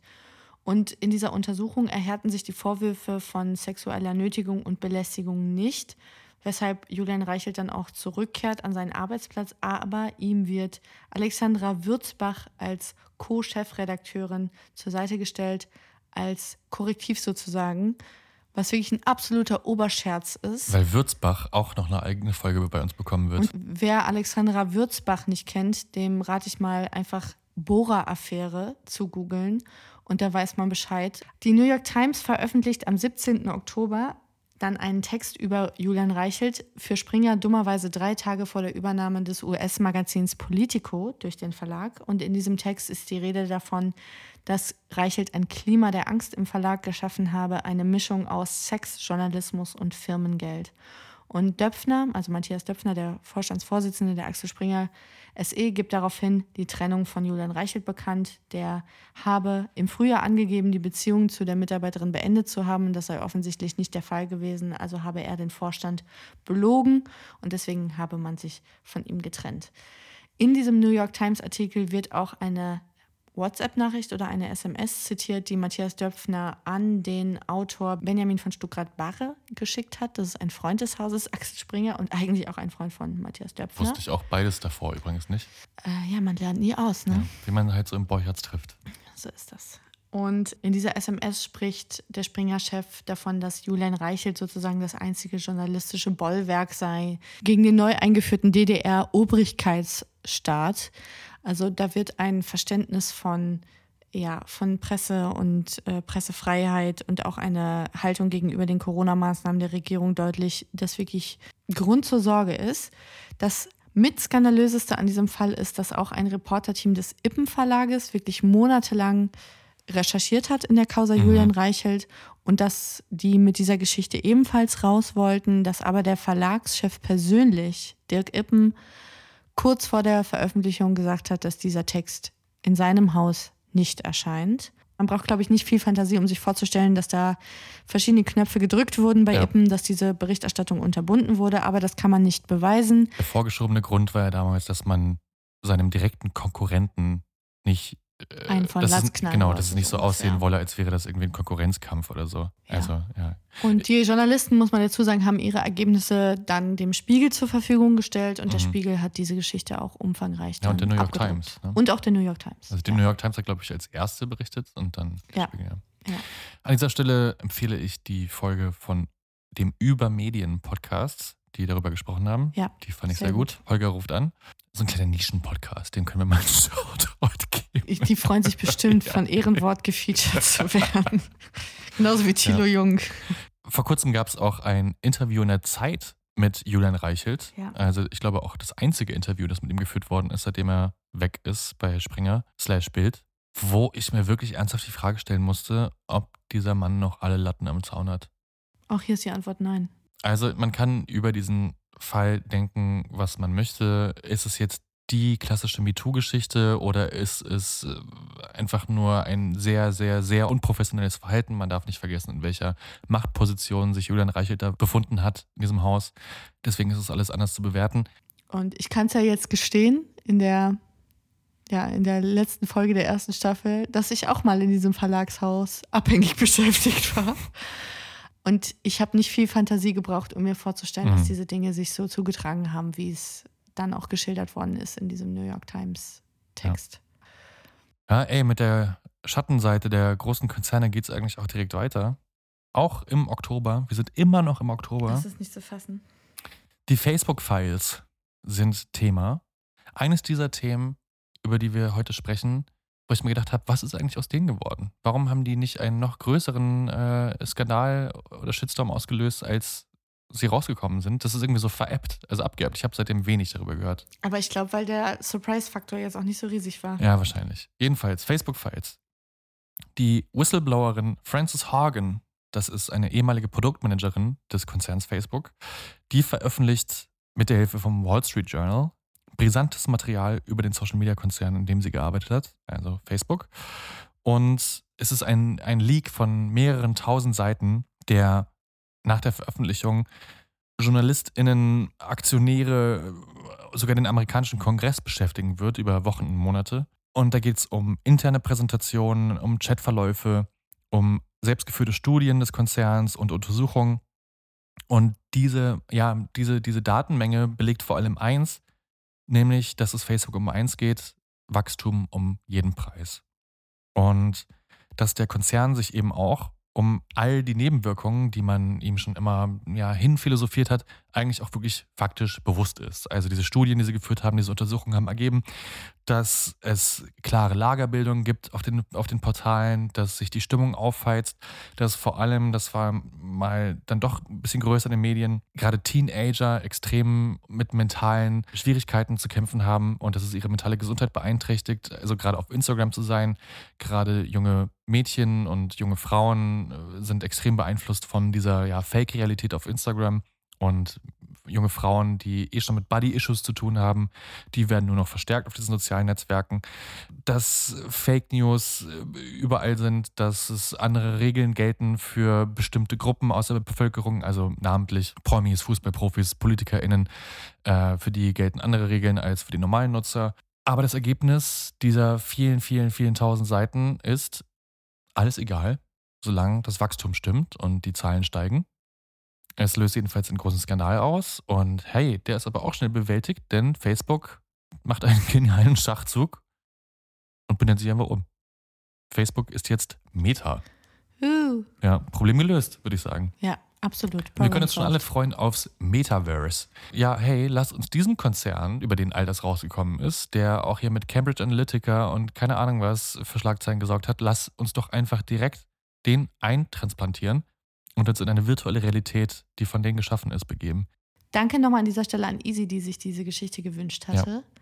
Und Facebook Files ist für mich so Top 3 mit Afghanistan Evakuierungseinsatz, der wirklich alles andere als toll lief. Und den Panama Papers, wirklich so der Ja. scheißegal Skandal des Jahres geworden, weil Zu kompliziert. zu kompliziert, Ja. hat dann doch keinen interessiert, die Leute nicht bei der Stange gehalten. Und dann hat man doch wieder über irgendwelche Plagiate lieber gesprochen und Ja. über irgendwelche Tweets. Falls ihr mehr über die Facebook-Files erfahren möchtet, wir verlinken in den Shownotes was. Nicht nur das Wall Street Journal hat darüber berichtet, sondern auch der NDR zum Beispiel, die Süddeutsche Zeitung auch in Kooperation mit dem Wall Street Journal. Das äh, lohnt sich sehr zu lesen. Und sonst gibt es auch eine tolle Zusammenfassung bei Jan Böhmermann in einer Folge von Neo Magazin Royal. Ja. Oder heißt es ZDF Magazin? ZDF-Magazin Royal. Bei Jan Böhmermann. So, ey, und wir sind immer noch im Oktober und es ist immer noch nicht vorbei. Aber es ist die letzte Geschichte für Oktober, wir Ja. versprechen es. Aber auch die beste. ja. Sebastian fucking Kurz. Gewünscht von unserem Freund Amadeus. Und Sound Small. Ey, Sebastian Kurz, was soll man sagen? Das wird uns nächste Staffel auf jeden Fall beschäftigen. Ich möchte dazu auf jeden Fall eine Geschichte machen. Es ist einfach an Wahnwitzigkeit äh, kaum zu überbieten, was da im politischen Österreich von sich ging in den letzten fünf Jahren eigentlich. Österreich einfach das Feierfestival unter den Ländern. Der deutschsprachigen Politik, so. ja, das stimmt. Denn ja, seit der Ibiza-Affäre kehrt da wirklich keine Ruhe mehr ein im politischen Betrieb Nicht so Österreichs. richtig, nee. Und Anfang Oktober diesen Jahres, 2021, kommt es dann ja zu einem erneuten Höhepunkt in dieser Eskalationskette. Denn die Wirtschafts- und Korruptionsstaatsanwaltschaft von Österreich ermittelt gegen den Bundeskanzler selbst, Sebastian Kurz. Und weitere neun Personen. Den Kurt Sebastian, so einen, den brauchen wir hier. Den brauchen wir in Deutschland, genau. Ja, Sebastian Kurz und neun weitere Personen, gegen die besteht der Verdacht der Untreue, der Bestechlichkeit und der Bestechung selbst. Es geht unter anderem darum, dass Sebastian Kurz sich positive Berichterstattung erkauft und Umfragen beeinflusst haben soll. Beweismittel sind da unter anderem brisante WhatsApp-Chats unter Mitgliedern der ja wirklich höchsten ÖVP-Führungsriege. Auch immer geil, wenn sowas in WhatsApp-Chats funktioniert. Zeigt eigentlich auch so das ja, äh, Medienverständnis der Leute, die da im Amt sind. Also das kriegen ja Querdenker besser hin, ihre Chats zu verschleiern. Es kommt jedenfalls zu einer Razzia im Kanzleramt und ja, da sieht selbst auch Sebastian Kurz keinen Ausweg mehr, der sonst eigentlich auch immer ein Profi darin war, alles unter Tisch fallen zu lassen. Aber gerade die grünen Koalitionspartner, mit denen er koalieren muss, seitdem ja das Ding mit Strache war äh, und die FPÖ ausgeschieden ist. Die Grünen sehen jedenfalls keine Regierungsfähigkeit mehr vorhanden bei ihrem Kanzler Kurz. Und ja, er muss zurücktreten. Da will er zu diesem Zeitpunkt allerdings immer noch Parteivorsitzender bleiben. Auch das schon äh, starkes Statement. Hält auch nicht wirklich lange, muss man sagen. Auch das gibt er dann ab. Er will sich aus der Politik zurückziehen, heißt es zuletzt.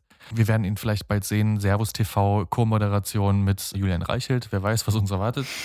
Auf Sebastian Kurz folgen dann allerdings noch einige weitere Rücktritte. Als erstes der ja, Interimskanzler, der auf ihn folgt, Schallenberg. Der hat das Amt so schnell wieder abgegeben, wie er es angenommen hat. Und zu guter Letzt auch Finanzminister Blümel. Die traten beide am selben Tag im Dezember. Ich glaube, es war der 3. Dezember zurück. Also, ich kann wirklich versprechen, dass wir zu dem Kurzi in Staffel 2 eine eigene Geschichte machen werden. Von dem wir noch hören. Weil ich kann das jetzt hier nicht ansatzweise in der Fülle erzählen, wie, wie sich das alles zugetragen hat. Das ist eine Aneinanderkettung von Bescheuertheiten, die nicht zu glauben ist. Aber es ist doch gut, also immer wenn man denkt, man hat sein eigenes Leben nicht im Griff, einfach kurzer Blick nach Österreich, geht schon wieder. Ey, aber man möchte es kaum glauben, die Bildschlagzeile des Monats hat nichts mit all dem zuvor erwähnten zu tun. Der Anti-Auto-Plan der Grünen. Die wollen uns das Autofahren verbieten. Die, Grünen. Verbotspartei. Ja, den Dieselfans wird's Angst und Bange. So, ich würde sagen, wir schütten uns jetzt hier nochmal nach, weil der Oktober, der ist erstmal durch. Der ist durch. Und tatsächlich fängt der November ausnahmsweise mal mit einer guten Nachricht an. Hey. Es muss es ja auch geben in diesem Tal der Tränen, was wir euch hier vortragen. ja. Ein Skandal des Positiven mal. Auch den hat sich Easy gewünscht. Und es wird dazu auch noch sicherlich eine Folge geben im weiteren Verlauf von Ehrenwort. Britney Spears ist frei. Absolut. Am 12. November wird die Vormundschaft von Jamie Spears über seine Tochter Britney Spears beendet. Sie bestand seit 2008. Und Grund dafür war nicht zuletzt der hohe öffentliche Druck, der entstanden ist, auch durch die Free Britney-Bewegung. Britney Spears darf also wieder wählen, sie darf das Haus verlassen, sie darf frei über ihre Familienplanung entscheiden ein normales Leben führen, sofern das überhaupt geht, wenn man Britney Spears ist. Auch nicht unwesentlich, glaube ich, dazu beigetragen, dass dieses Thema wieder so sehr auf die Agenda gekommen ist, war die New York Times Dokumentation Framing Britney Spears, die wir euch sehr ans Herz legen. Die kann man, glaube ich, sehen auf Amazon Prime. Und die zeigt, dass wirklich Britney Spears ein Goldesel eingesperrt in einem goldenen Käfig gewesen ist. Denn das Absurde an dieser ganzen Kiste um diese Vormundschaft ist ja, dass Britney Spears alle Beteiligten in diesem Verfahren bezahlt hat. Also sie hat ja auch die Anwälte ihres Vaters bezahlt, die dann gegen sie ja. gearbeitet haben. Also es war schon wirklich gut absurd. Und äh, viele Beobachter sagen einfach, es war wirklich höchste Eisenbahn, dass das jetzt aufgehoben wird, weil den Umfang, den diese Vormundschaft hatte, der war vollkommen irre für jemanden, der noch so gesund ist und so fit ist wie sie und der auch noch in der Lage ist zu arbeiten und eigentlich voll im Saft steht. Und äh, ja, es kam halt irgendwie jetzt doch raus, das Schluss ist mit lustig. Sie lässt sich das nicht länger gefallen. Sie hat ja auch alle Auftritte verweigert. Sie hat gesagt, sie macht nichts mehr. Sie macht auch diese Vegas Residency nicht mehr. Sie hat keinen Bock, hier der eingesperrte Dukatenscheißer zu sein für ihren Vater. Und ja, sie tat gut daran. Das ganze Jahr haben wir gerätselt, was will sie uns sagen. Wir alle haben gebannt auf ihren Instagram-Kanal geschaut, um zu sehen, zieht sie jetzt auch noch als nächstes ihre roten Stiefelchen aus. Stimmt, es waren sehr passiert? viele oben ohne Fotos zwischendurch, ja. Es war offenbar ihre einzige Art, sich auszuziehen oder äh, auszudrücken. Also irgendwie hat dieser Kanal doch Rätsel aufgegeben. Viele Verschwörungstheorien haben sich ja darum gerankt, gibt sie uns irgendwelche versteckten Zeichen, ruft sie um mhm. Hilfe. Das werden wir nie erfahren ich finde es toll, dass sie jetzt wieder quasi Herrin über ihre eigenen Verhältnisse ist. Also es sind wirklich absurde Dinge rausgekommen. Wir werden mit Sicherheit in einer Folge mal über die ganzen schmutzigen Details reden. Und was ich auch krass finde, ist, dass es ein Beispiel ist dafür, dass wir gerade dabei sind, im Jahr 2020 und 2021 so Frauen zu rehabilitieren, die wir in den 90er Jahren und in den Nullerjahren wirklich mhm. massiv medial vergewaltigt das haben. So sagen, ja. Das muss man einfach so sagen. Dazu gehören Britney Spears, dazu gehören Monica Lewinsky, dazu mhm. gehört Tonya Harding. Mhm. Und wo wir jetzt kollektiv irgendwie anfangen, Buße zu tun. Ja. Ey, gute Nachrichten. Nur nicht in Deutschland. Joshua Kimmich und die große Impfdebatte. Oh, was war ich sie leid. Es ging mir so auf die Nerven und ich glaube euch allen auch. Deswegen möchte ich eure Geduld auch hier nicht überstrapazieren. Ihr wisst es wahrscheinlich noch, weil es nicht so lange her ist den ganzen Monat im November spricht die Republik über Joshua Kimmich, den Bayern-Profi, der sich aus Angst vor Langzeitfolgen nicht impfen lassen will. Ja, und dann, kurze Zeit darauf, haben wir den ersten Infizierten in der Nationalelf und Kimmich selbst muss in Quarantäne. Der Verein entscheidet zu diesem Zeitpunkt, das hat damals auch der Bundestag entschieden, dass wenn du nicht geimpft bist und deswegen ausfällst und in Quarantäne musst, dass du nicht weiter bezahlt werden musst. Das wird auch hier verwendet sozusagen. Der Verein entscheidet also, dass ungeimpfte Spieler für die Zeit, in der sie ausfallen, kein Gehalt bekommen. Bei 20 Millionen Euro Jahresgehalt für Kimmich. Vielleicht auch nur ein Tropfen auf einen heißen Stein. Zu verschmerzen, denke ich auch. Ja. Was passiert? Joshua Kimmich fängt sich dann doch Corona ein, äh, fällt weiter aus. Aktuell sieht es so aus, als ob er für das ganze restliche Jahr ausfällt. Das ist ja jetzt nun auch nicht mehr so lang. Mhm. Aufgrund von Infiltration in der Lunge. Nebenwirkung also vielleicht Langzeitfolgen. Ich wünsche es ihm wirklich nicht. Ich wünsche das Nein, niemandem. Schadenfreude äh, ist scheiße. Absolut nicht. Trotzdem muss ich sagen, verdient sich Joshua Kimmich von mir das Tja des Jahres. Ich fand es Wahnsinn, dass das so lange die Gemüter beschäftigt hat und auch so heiß diskutiert wurde, auch in den Talkshows des öffentlich-rechtlichen Fernsehens, weil ich mir so denke, ja, es ist am Ende des Tages halt auch einfach nur ein dummer Fußballer. Ja. Also, sorry, es ist kein Virologe, es ist kein Wissenschaftler. Ja. Es ist halt mal wieder die Frage, warum bekommt jemand, der offenkundig keine Ahnung hat, so ja. viel mediale Aufmerksamkeit. Vor allem, wenn 2G im Stadion gilt, aber du auf dem Platz irgendwie machen kannst, was du willst. Ja, und wenn man sich jetzt die Bilder anguckt vom letzten Wochenende vom FC Union, also 2G, wenn das 2G ist, ja dann gut Nacht, Marie. Also es ist einfach nur noch absurd. Was ich auch absurd fand, war dann dieses Argument, ja, die Fußballprofis, das sind ja auch Vorbilder, wo ich mir so denke, sorry, in welchem Universum sind das Vorbilder? Ja. Goldene Steaks fressen, Ja, dem ja. Privatjet überall hinfliegen, irgendwelche minderjährigen Models vergewaltigen. Was sind das für Vorbilder? Das sind einfach nur, die meisten davon sind Bastarde. So, fertig. Das Schlimmste ist einfach, dass noch mehr Leute verunsichert Mhm. werden durch Ja, diese es Berichterstattung eben, und ja. sagen, oh Gott, sollte ich am Ende des Tages auch Angst vor Langzeitfolgen haben? Der Kimmich hat ja schließlich auch. Und ich war ja auch mal in der B-Jugend. Mhm. Ja, Alles ey. unverstandene, unentdeckte Profis. Also die Fabienne-Zeile des Monats, Fußballstars sind alles Bastarde. die Bildschlagzeile des Monats, passend dazu, die hat mich so wütend gemacht, als ich sie gelesen habe. Eine der Zu wenigen. Schlagzeilen, die ich auch tatsächlich äh, wahrgenommen habe, als sie äh, geschaltet war. Bild im November titelt nämlich, was hat Impfen eigentlich gebracht? Ja, hm, fuck you. Kimmich kann bis Ende des Jahres nicht mehr spielen, also vielleicht hätte Impfen da dann doch irgendwie ein paar Einsätze mehr gebracht dieses Jahr. Egal. Wir sind im Dezember. Genau, das große geschafft. Finale. Haltet noch kurz durch, dann habt ihr es geschafft.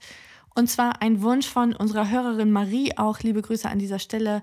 Marie hat sich gewünscht, dass wir über die Christmas Party in Number 10 reden, die nicht Yes. in diesem Jahr stattgefunden hat, sondern im Dezember 2020. Aber jetzt vor kurzem ist dummerweise für den Premierminister Boris Johnson das entsprechende Footage in die Augen der Öffentlichkeit gelangt. Und zwar verhielt es sich ja 2020 im Winter in Großbritannien so wie in den meisten europäischen Ländern, so auch hier bei uns in Deutschland. Man war hart getroffen von der Pandemie und im Lockdown. Kontakte sollten auf ein Minimum reduziert werden. Wir alle konnten Weihnachten nicht so feiern, wie wir uns das vorgestellt hatten. Auch wir sind äh, nicht zu unseren Familien gefahren, das allererste Mal, seit wir denken können. Und man hat wirklich versucht, sich einzuschränken, wo es denn ging und für alle safe zu bleiben. Das hat auch Boris Johnson gepredigt, aber er hat offenbar nicht danach gehandelt, denn am 18.12. hat es eine riesige Sause mit rund 40 Gästen in der Downing Street Number 10 gegeben, inklusive ordentlich Booze, Tanzen und Secret Santa. Und mit dem Vorwurf konfrontiert behauptet er, dass man sich an alle Covid-Regeln gehalten habe. Das ist natürlich Quatsch, denn er selber hatte zwei Tage vorher in einer Regierungserklärung dazu aufgerufen, die Regel ist keine Partys. Und von diesen feuchtfröhlichen Zusammenkünften soll es einige gegeben haben in der Downing Street im Dezember 2020. Und jetzt eben ist, wie gesagt, das entsprechende kompromittierende Footage aufgetaucht. Die Party ist für dieses Jahr abgesagt, aber ich bin mir relativ sicher, dass man auch inoffiziell wahrscheinlich einen Weg findet, es krachen zu lassen. Mhm. Und ich mache mir auch überhaupt keine Gedanken, dass es für Boris Johnson irgendeine Konsequenz hat, weil die Briten offensichtlich ja vollkommen fein damit sind, von einem Lügenbaron regiert zu werden und äh, sich dafür dumm verkaufen zu lassen. Und da muss man auch einfach sagen, so be it. Er war ja auch genesen. War er das eigentlich zu diesem Zeitpunkt schon? Das war doch 2020, oder? Als Er hatte es war. auf jeden ja. Fall. Ja, doch, er war Genesener zu dem Zeitpunkt. Ja, hey. Dezember. Ich meine, während wir diese Folge aufnehmen, sind wir noch mittendrin. Wer weiß, was uns noch die nächsten Tage erwartet. Vielleicht müssen wir noch kurz eine Folge nachschieben. Ich hoffe nicht. Ich hoffe, dass alles gut bleibt. Die Bildschlagzeile des Monats möchte ich euch trotzdem nicht enthalten, denn die fasst zusammen, wie dieses Jahr für uns alle geendet hat. Raute in Rente. Die ist auch ein bisschen schön. Angela Merkel verlässt das Parkett der Politik. Mit einem Zapfenstreich, den ich irgendwie immer noch schwierig finde anzusehen. Ich fand es sind irgendwie Ja. ist ein bisschen, bisschen aus der Zeit gefallen. Die Ästhetik, ja, die stößt uns natürlich irgendwie sauer auf, weil sie uns an im besten Fall Fritz Lang-Filme erinnert, im schlimmsten Fall an ganz andere Szenen. Mhm. Trotzdem ist es nun mal die größte militärische Würde und Ehre, Ja. die wir haben. Und irgendwo fand ich es dann doch einen beeindruckenden Moment. Ich fand, dass sie durch ihre Musikauswahl Mhm. das Ganze irgendwie in so ein, sie hat es hingekriegt, das Ganze in so einen Monty Python-Sketch zu verwandeln vom Vibe, was Mhm. ich wirklich cool fand. Und ich habe dann auch erst in dem Moment gemerkt, was das eigentlich für ein einschneidendes Erlebnis ist, dass sie jetzt weg ist. Mhm. Ich bin kein großes Angela Merkel-Fangirl, aber ich glaube, ich kann schon wertschätzen, was sie vor allem außenpolitisch für uns geleistet hat. Und ich gehe total mit Kevin Kühnert, der in dieser fantastischen Dokumentation gesagt hat, die, dass die Menschen Angela Merkel als Person vermissen werden, das Unprätentiöse, dieses Unaufgeregte, das Mhm. sehr Dienende, das werde ich auch vermissen, aber ich werde ihre Politik nicht vermissen. Ja. Und das, glaube ich, geht vielen Menschen in unserer Generation so. Und wir sind gespannt, wir gucken hoffnungsvoll auf die Ampel, auf das, was sich jetzt dort alles sondiert, gefunden, zusammenkoaliert hat. Und ja, wir werden sehen, was passiert. So oder so können wir uns auf das nächste Jahr freuen. Ihr könnt euch sicher sein, dass wir bei jedem Skandal euch zur Seite stehen werden. Wir machen jetzt eine kleine Winterpause und es geht weiter am 30. Januar. Nutzt die Zeit, uns euren Freunden und Freundinnen zu empfehlen, euren Arbeitskollegen und Arbeitskolleginnen, euren Familien, euren alten Bekannten in Übersee. Wir können uns wirklich nur ganz herzlich bei euch bedanken, dass ihr diese erste Staffel bei uns wart, uns zugehört habt, uns liebe Nachrichten und Kommentare geschrieben habt. Wir wünschen euch wirklich wunderschöne Feiertage. Feiert mit euren Liebsten, lasst es euch gut gehen, lasst euch verwöhnen. Verarbeitet dieses Jahr gut, hackt ab, tankt Energie für alles, was uns noch bevorsteht im neuen Jahr. Lasst euch impfen, bleibt solidarisch, bleibt offen, bleibt positiv. Kommt gut ins neue Jahr und wir sehen uns in 2022. Bis dahin wünschen wir euch alles Liebe, bleibt sauber und tschüss. Tschüss.